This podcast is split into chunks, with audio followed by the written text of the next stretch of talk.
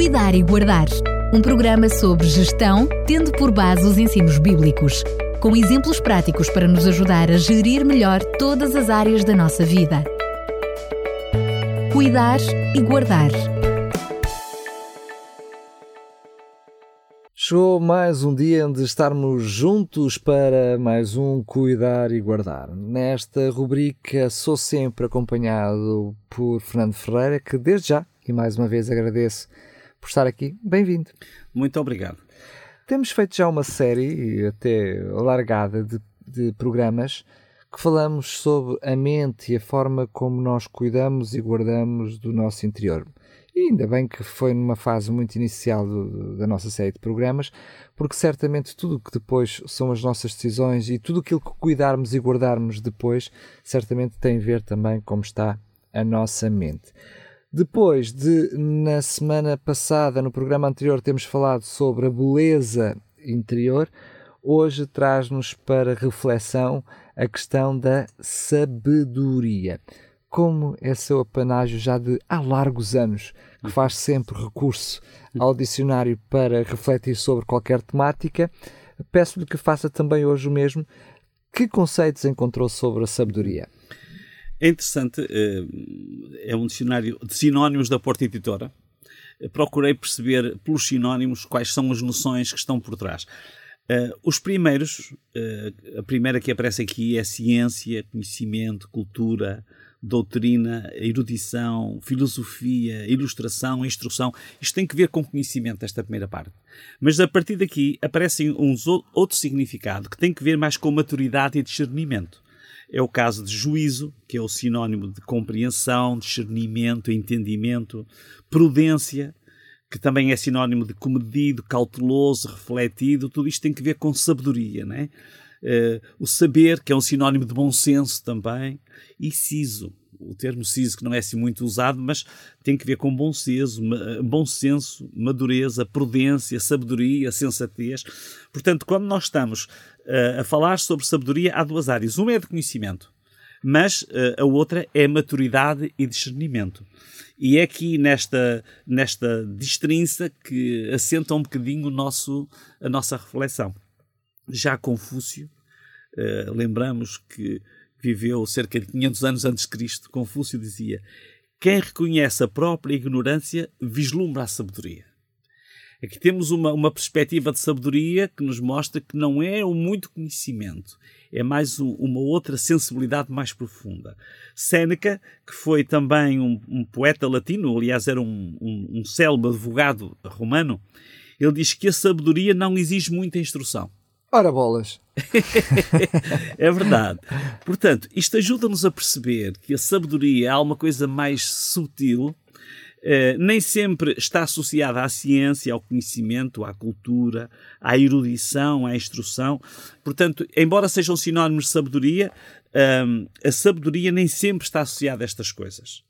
Encontrei um blog muito interessante que nos dá alguns exemplos que nos ajudam a compreender uh, a sabedoria, e, é onde ele compara a sabedoria com a simplicidade. É um, um, blog, um, um blog de Ruben Alves. Tem algumas ideias muito curiosas. Ele diz que os adultos e os, e os jovens e os adultos pouco sabem sobre o sentido da simplicidade. Os jovens são aves que voam pela manhã, seus voos são como flechas em todas as direções. E depois continua: No crepúsculo, quando a noite se aproxima, o voo dos pássaros fica diferente. Em nada se parece com o voo da manhã. Já observaram as, o voo das pombas no fim do dia? Elas voam numa única direção. Voam para casa, para o ninho. As aves ao crepúsculo são simples. Simplicidade é isso. Quando o coração busca uma só coisa. Então ele compara a sabedoria com a simplicidade e conclui que a sabedoria é assim a arte de saborear, distinguir e discernir.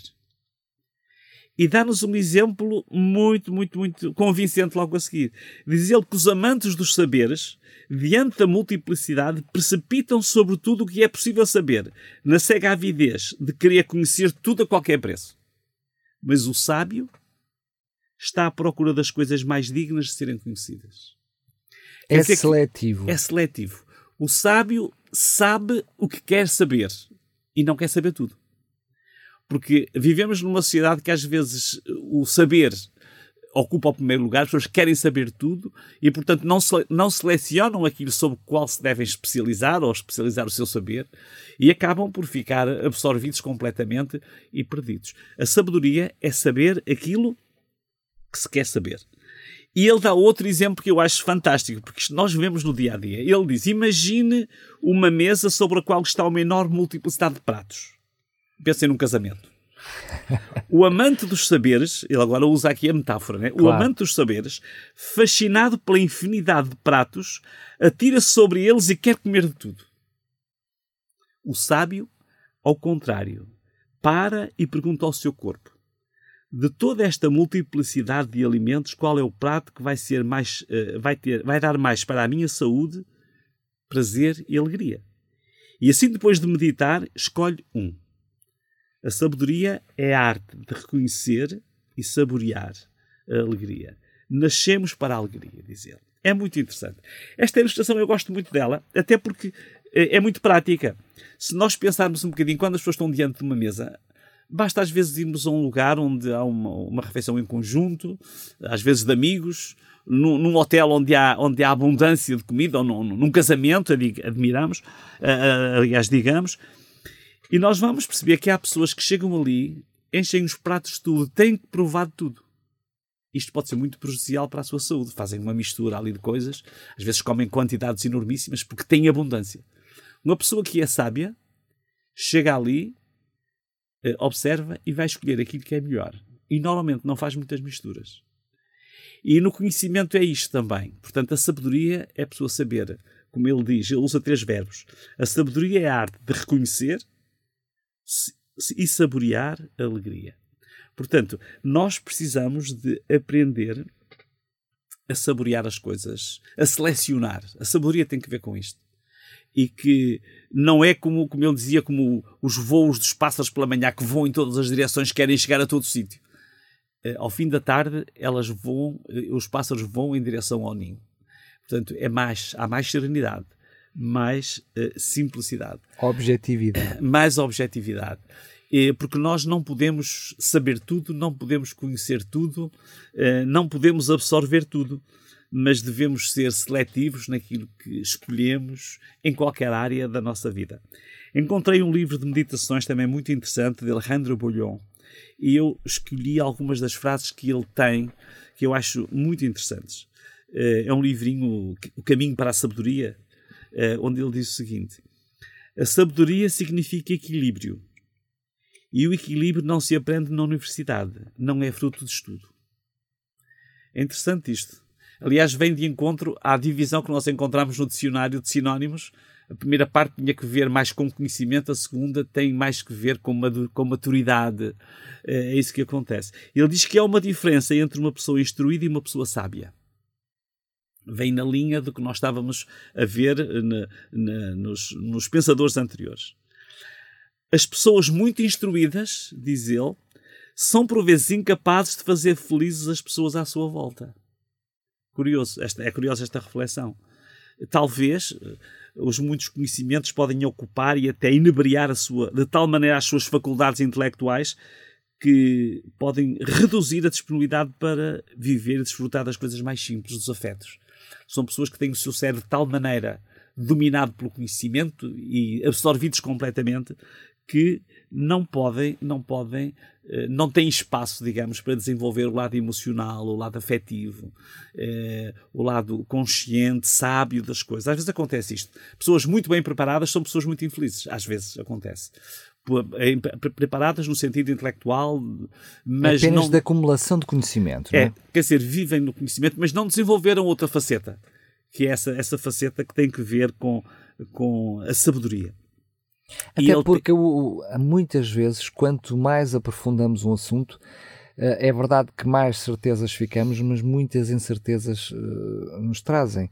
Ou seja, quando queremos nos especializar e nos afundamos e vemos quantas teses uhum. são desenvolvidas sobre determinados assuntos E muitos anos depois, muita outra gente continua a desenvolver teses sobre as, as uhum. mesmas temáticas, ou seja, na realidade podíamos nos afundar no próprio conhecimento. Não é? Uhum. uhum. Claro, tem que haver o tal equilíbrio, não é? A sabedoria é, é, não, é, não é a pessoa tornar-se ignorante, é a pessoa saber o que quer saber, escolher o que quer saber e aprofundar isso aí mesmo. Né? Ele, tem, ele tem uma frase muito interessante também nessa mesma reflexão. Ele diz: Qualquer tesouro nas mãos de uma pessoa desequilibrada é como uma bonita rosa nas mãos de um orangotango. O animal não é capaz de apreciar a beleza da flor e acabará por destruí-la. Quer dizer que falta ali a sabedoria. A sabedoria uh, é esta, esta subtileza do pensamento uh, que nos ajuda, uh, nos ajuda a saber, a saber viver, a saber escolher as coisas úteis e, e importantes para a vida. No programa anterior nós falámos sobre a beleza interior. Se nós compararmos a beleza interior a uma flor, poderíamos dizer que a sabedoria é o terreno onde essa flor se produz. Portanto, a sabedoria vai originar uma mente bela uma mente sábia, uma, uma mente equilibrada. Então tem essa ligação. Uh, ao tentar perceber este conceito, uh, fui também descobrir eh, uma das fontes que sempre procuro, uh, a Bíblia. E tem um termo, um, um texto muito interessante no livro de Salmos que diz que o temor do Senhor é o, é o fundamento de toda a sabedoria. No sentido espiritual, a sabedoria advém do temor, no sentido de respeito pelo Senhor. Ou melhor, uh, o respeito pelas suas orientações para os caminhos da existência. Aqui também a sabedoria é um terreno de reflexão, onde se saboreia a profundidade dos conceitos e se desenvolvem a fé e a confiança, produzindo serenidade e paz. A sabedoria faz isto. Ajuda-nos a conhecer. Lá fala-nos no temor, o temor do Senhor, o respeito uh, pelas suas orientações, é o caminho da sabedoria. No sentido ético. Poderíamos dizer que a sabedoria desenvolve-se seguindo pelos caminhos da vida nos terrenos da prudência, da cautela, da reflexão e do bom senso. Aqui está a sabedoria. Há um provérbio popular bem conhecido de todos nós que diz que viver não custa. Custa saber viver. O que custa é saber viver. A sabedoria concretiza-se quando temos a experiência suficiente para distinguir o essencial do acessório. Nós precisamos ter essa serenidade, escolher o que é bom eh, e, eh, e não pensar que podemos absorver tudo. Temos que ser seletivos e aplicar a nossa mente. Isto, isto eh, depois vai ser refletido em cada aspecto da nossa vida. A sabedoria. Que sejamos sábios. Isto vai nos ajudar no nosso, no nosso equilíbrio mental, como diríamos, como dizíamos no, no, no início, no, no início do programa. A sabedoria tem que ver com a simplicidade, e cuidar da mente implica uh, ser sábio, ter sabedoria para, para viver. Lá está, é como um músculo, não é? Nós precisamos de ser sábios para ser sábios. Uhum. Precisamos de ser sábios para educar, alimentar a nossa mente, exercitar a nossa mente e à medida que o fazemos, vamos sendo cada vez mais sábios. Não é? Uhum. é quase como uma bola de neve. Cuidamos do nosso corpo, cuidamos do exercício físico, uhum. depois vamos exercitar a nossa mente Claro. sendo sábios, não é? E, e, com essa, eu diria, com essa, sendo sábios, porque já temos que ser sábios para tomar essa boa decisão. Uhum. E depois essa sabedoria vai aumentar, vai, vai crescer em nós. Eu diria que a sabedoria é uma construção. É, é uma, aprende-se a viver, aprende-se a ser sábio, aprende-se a ter essa, essa maturidade, uh, esse discernimento, e é bom que, que cuidemos da nossa mente nesse sentido também. Muito bem, fica assim uh, mais um programa. Agradeço mais uma vez. Vamos continuar com este assunto de cuidar da nossa mente. Enfim, eu diria que é uh, um assunto muito grande, muito lato, que depois se ramifica em várias áreas e temos fazendo aqui também, eu diria, um, um, uma linha de raciocínio bastante inteligente. e vamos certamente continuar com uh, este exercício. Relembro só que não só este, mas todos os outros programas que ficaram para trás estão disponíveis em podcast no site da rádio, em radiorcs.pt. Portanto, se não acompanhou os outros programas, pois bem, pode fazê-lo através do nosso site e até pode fazer o download, porque os programas são completamente livres. Quanto a nós, quero agradecer mais uma vez a sua presença. Fique encontro marcado para o próximo programa. Eu é que agradeço e que nos possa ser útil a reflexão. Cuidar e guardar um programa sobre gestão, tendo por base os ensinos bíblicos, com exemplos práticos para nos ajudar a gerir melhor todas as áreas da nossa vida. Cuidar e guardar